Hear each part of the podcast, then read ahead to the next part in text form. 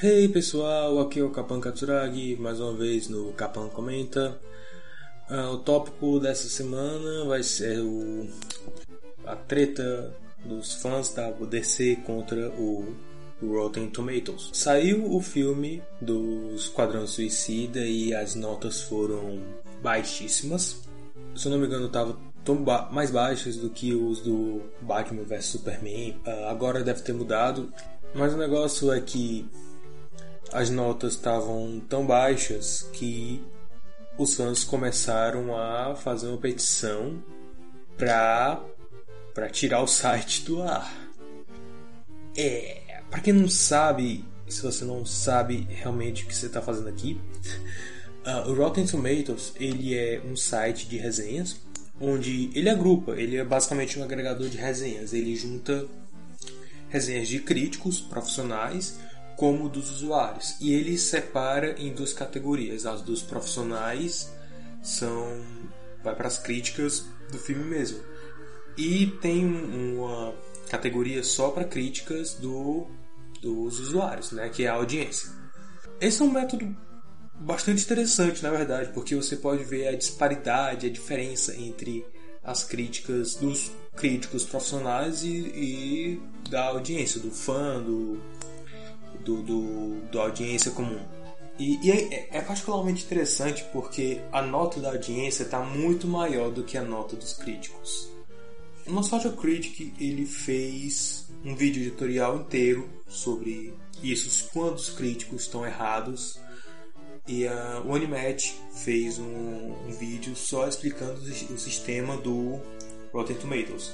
Eu vou voltar a esses dois tópicos antes, mas é, é sério isso, tipo, ok, os fãs eles estão querendo fazer uma petição para tirar o Rotten Tomatoes do ar por causa das baixas críticas. Isso é idiota. Tipo, muito. Eu, eu não sei se eu tenho que explicar, mas vamos lá. Uh, para que serve uma crítica? Para que serve uma, uma resenha crítica? Seja de quem for, ela serve basicamente para dar as impressões de uma pessoa sobre algum produto, alguma coisa, alguma situação, que seja. Mas é mais usado para falar sobre, sobre filmes, sobre seriado de TV, sobre brinquedo, sobre jogo, enfim. O maior problema disso é porque é, muitas vezes a gente precisa de uma segunda e uma terceira opinião sobre alguma coisa. Você vê muito isso quando você está fazendo as suas próprias coisas, seus desenhos, suas histórias. Você pede opinião de pessoas que você confia para para te dar uma direção, para onde ir. Do mesmo jeito, tem que ser as críticas. Ah, muitas vezes elas realmente são construtivas e outras elas só detonam mas em, em, todos os casos elas dão um norte. O problema seria mais na forma como elas apresentam os problemas. E no momento que você quer tirar essa segunda, essa terceira opinião, essa, esse outro ponto de vista sobre alguma coisa, você está tomando uma atitude muito infantil e matura. Uh, mas por que, por que raios os fãs querem fazer isso? Eles dizem que é, as notas baixas tão, vão acabar prejudicando o, o desempenho dos futuros filmes, vão talvez até cancelar futuros filmes da DC. Uh, não! Digo, Esquadrão Suicida acabou de ter uma bilheteria grande, razoável. Eles tiveram lucro, então isso só de, de bilheteria. A gente não está considerando merchandise, né? Merchandise deve ter vendido um monte de coisa que deve ter, com certeza deve ter ajudado. Muitas vezes filme assim de super-herói, filme de desenho, o, o grosso mesmo vem de, de, de venda de produtos licenciados. É só você olhar para carros e Star Wars. Tem, tem aquela velha máxima de que não existe propaganda ruim. Em certos casos isso é verdade. Por exemplo, Song of the Sea é um filme excelente, mas que pouca gente ouviu. Então é porque tem pouca gente falando dele Sound of, Sound of the Sea é um filme feito mais. Uh, feito mais tentando contar uma história do que vender brinquedos. Tanto é que eu não lembro de ter visto nenhum brinquedo. Eu acho que as pelúcias que eu vi, as coisas eram feitas mais por fã, mais o devagar. Do mesmo jeito que Jane as Hologramas é um filme ruim, horrível, mas que surpreendentemente ninguém fala tanto nele. Porque ele simplesmente sumiu, porque ninguém falou nele, ele é muito ruim. Então, enquanto você está falando de alguma coisa, do, do jeito que você faz no boca a boca, no Facebook, que seja que você use, é, é, muito difícil daquilo sumir, porque aquilo dá audiência, aquilo dá lucro. De uma maneira ou de outra, aquilo dá lucro. Você. O filme pode ser ruim como for, mas as pessoas que vêm vão querer ir atrás para saber o quão ruim é. Isso eu sei disso porque eu já passei por isso. Tem filmes muito, muito ruins que eu ouvi resenha sobre, mas mesmo assim fui ver. Eu me arrependi depois, é claro, mas eu gosto para poder ter essa, essa experiência, ter minha própria opinião. E na real, é isso que os fãs deviam fazer.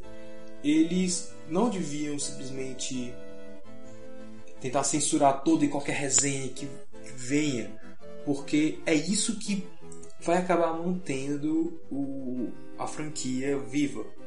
Agora, os fãs, tanto da Marvel quanto da DC, qualquer fã tem que estar tá ligado, tem que saber que a sua obra não é perfeita, o seu filminho não é perfeito, ele tem problemas. E no caso do Esquadrão Suicida, pelo que eu andei lendo, eu não vi o filme ainda, mas pelo que eu andei lendo, ele tem problemas, muitos problemas, que começou já lá de, de, de Batman vs Superman, porque Batman vs Superman ele vem com a mesma linha do Homem de Aço, que é mostrar um mundo muito cinza, muito sombrio, muito preto, muito azul, frio, uh, os personagens muito carrancudos, e, e, e muita violência. E ele continuou com isso, mas não pegou. Batman vs Superman é um filme cansativo, tá? Eu assisti. É um filme muito cansativo e que ele ele basicamente vive de marketing. É um filme que basicamente vive de marketing. Ele tem coisas boas, ok? Batman vs Superman é, é, é, como se tivesse um. É como Scooby-Doo 2. Tem um filme bom tentando sair dali mas ele não consegue. Por um motivo ou por outro, ele não consegue sair. Ele tem conceitos interessantes. Até o Lex Luthor Júnior, Lex Luthor Júnior, eu gostei daquele personagem, mas não teve equilíbrio nele.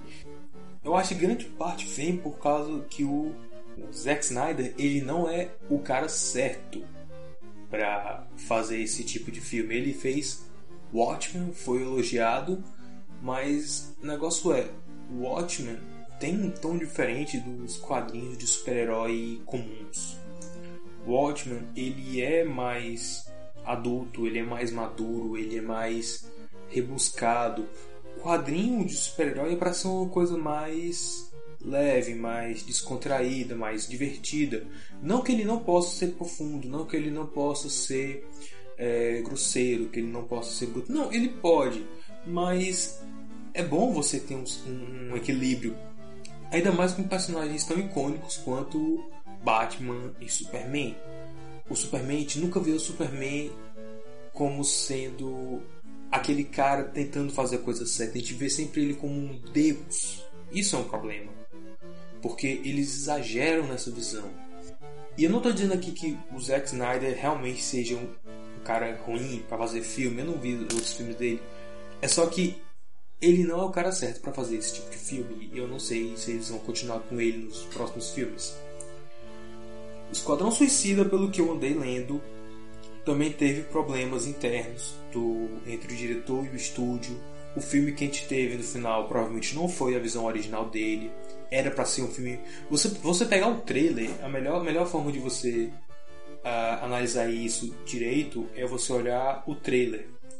Porque o primeiro trailer ele é muito sombrio, ele é muito tenso, ele é muito cheio de, de gente sussurrando, gente falando sério.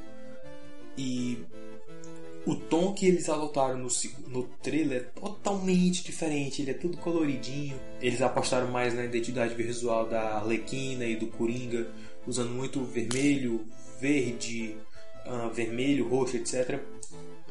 Para fazer o logotipo, né? Logotipo e, e outras frases de efeito. Começou a usar mais piadinha e tal, colocaram a musiquinha do Queen. Então, o clima era realmente mais leve. E e se eu não me engano, também na época, um pouco depois de Batman vs Superman, acho que foi, se eu não me engano, foi anunciado que eles iam fazer refilmagens pro Esquadrão Suicida. Eu não lembro se foi ele ou se foi o Rogue One. Eu, pensando agora, eu acho que foi o Rogue One, mas é notório que teve uma mudança de, de, de ideia de um trailer para o outro, de um momento para o outro. Muito provavelmente, obviamente, causado por causa do tiro no pé que foi Batman vs Superman. E eu já ouvi gente dizer que a versão estendida de Batman vs Superman é melhor, que ela é mais explicadinha, mas eu acho muito difícil você conseguir salvar um filme que tenta ser três, quatro filmes ao mesmo tempo, quando só o conceito inicial já era suficiente para fazer duas horas, duas horas e meia de filme. Ok, talvez não duas horas e meia, ficaria muito cansativo como ficou, mas meu ponto persiste. Nas mãos de, de, de uma pessoa que entende o material, que respeita o material, que ama o material, que é a pessoa certa para fazer aquele trabalho com aquele material, dá para fazer um negócio bom. A gente tem que saber diferenciar o que, que é o gosto nosso pessoal e o que, que é o técnico. Eu pessoalmente odeio mamão. Vocês não fazem ideia da repulsa que eu tenho por mamão.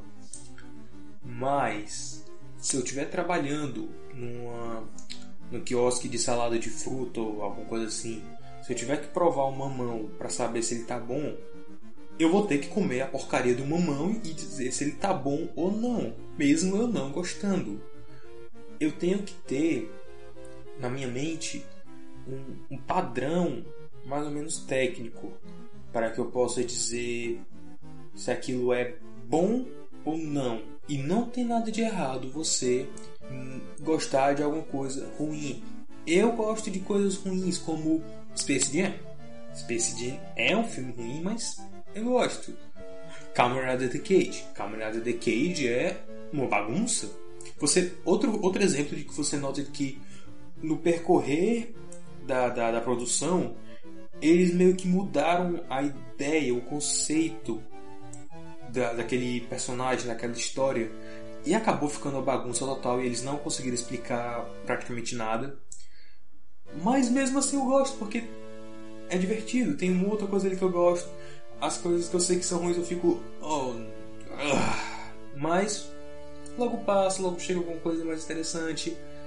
E, e também saiu agora a notícia de que um cara do Reino Unido vai processar a Warner por propaganda enganosa. Eu só acho isso muito surreal, porque imagina se se tivesse feito isso antes com outros filmes como o Planeta dos Macacos do Tim Burton ou, ou Alice no País das Maravilhas do Tim Burton ou, filmes assim que tem um trailer muito bom, um trailer. O Piratas do Caribe, Piratas do Caribe 3 também foi outro que reclamaram muito, mas os trailers são fantásticos. Imagina se isso acontecesse nesse tempo. Imagina se a moda pega também, por qualquer motivo que seja, caramba. Eu nem sei. Eu realmente tenho uma curiosidade legítima, muito grande, como esse processo vai se desenrolar, porque o cara alega que, que ele foi para ver o Coringa e tal, aí no final cortaram mais a metade das cenas do Coringa. Eu. Um, eu não sei, mas. Uh, o trailer geralmente ele é muito meio diferente do filme. Às vezes eles usam cenas do trailer que eles não usam no filme. Isso é ok, eu acho.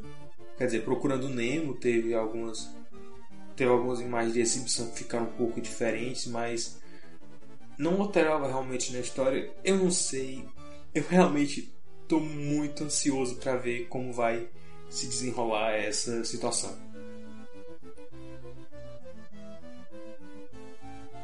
E outra coisa também que eu queria comentar, saindo um pouco desse é, dessa onda deprê que vem tomando os super-heróis da DC, é o Curta Moleque. É, o Curta Moleque, ele é um curta feito por um cineasta brasileiro aqui no Brasil e tal, totalmente nacional, mas que ele é baseado no Chaves. Uh, mas ele, ele claramente faz uma releitura de Chaves adaptado para para um ambiente urbano. Eu não tenho certeza se é de São Paulo ou é de, do Rio de Janeiro, mas é claramente um, um grande centro urbano, mas é um, uma parte, uma parte pobre da cidade. Eu não diria que é uma favela, porque sei lá, não deu para ver direito, mas enfim, vocês entenderam? É uma parte, a parte pobre da cidade, onde um menino de rua ele encontra um senhor vendendo churros e tal, e senhor, ele acaba levando um menino para dar um par de botas e é bastante interessante porque é, ele faz muita referência ao seriado, algumas referências estão quase que literalmente esfregadas na tua cara, mas outras elas requerem um pouco mais de, de, de, de pensamento, leva tipo 5 segundos para tu pra entendeu? Pra, pra se tocar da, da, daquela referência, mas é legal porque tudo flui muito naturalmente. Eles adaptam os nomes do, dos personagens, o, o Chaves é, é moleque, porque é o Chavo significa realmente isso. O seu Madruga agora ele é o Soneca. A, a Chiquinha agora é a Fran, porque é diminutivo de Francisca e tal. Tem eu só não entendi muito bem a referência do carteiro, porque eu acho que é a única cena forçada, na verdade, porque é, ele chega do nada, senta do lado do moleque e aí ele começa a falar. Eu não sei, talvez ele seja só aquele cara vivido que tem jeito com, de conversar com criança. Hum, Para mim me pareceu meio forçado, mas ok. Uh, mas é interessante porque ele, ele pega os elementos que a gente já conhece e adapta de uma forma muito criativa, de uma forma muito engenhosa para nossa realidade. E eu não sei, tem uma, alguma coisa em releituras que sempre é acaba sendo um pouco interessante, porque você tem aquele elemento que você já conhece, mas visto de uma outra forma. E essa outra forma pode ser criativa em N maneiras e você tem infinitas possibilidades de fazer alguma coisa conhecida, mas nova. Uh, já tem aquela velha história de que só existem sete histórias diferentes e todas as histórias que a gente tem são variações delas. O que em parte é verdade, mas é essa criatividade que faz a coisa toda andar. Por exemplo, Rei Leão foi baseado em Hamlet e o Kimba, o Leão Branco, né? Uh, então, sempre dá para você fazer uma mistura, para você fazer uma releitura. E esse curta realmente faz um negócio muito legal, um negócio muito divertido e nostálgico também uh, sempre com respeito ao material e até os bordões eles não são forçados, eles são bem naturais, eles são bem encaixados. Eu vou deixar o link na descrição para quem quiser assistir. Eu recomendo realmente 20 minutinhos só do seu dia e às vezes só o que você precisa para continuar o dia. Uh, então era basicamente isso que eu tinha para falar por hoje, pela semana, enfim. Eu acho que daqui essa semana ainda tem mais uma resenha, um texto. Se você tem alguma sugestão de assunto para eu comentar aqui, pode falar. Alguma sugestão de filme, de, de série para eu resenhar, pode falar também. A gente está aberto, a gente vai estudar o seu caso e, se possível, a gente vai fazer alguma resenha. Ok? Então eu acho que era isso que eu tinha por hoje e até a próxima. Se cuidem.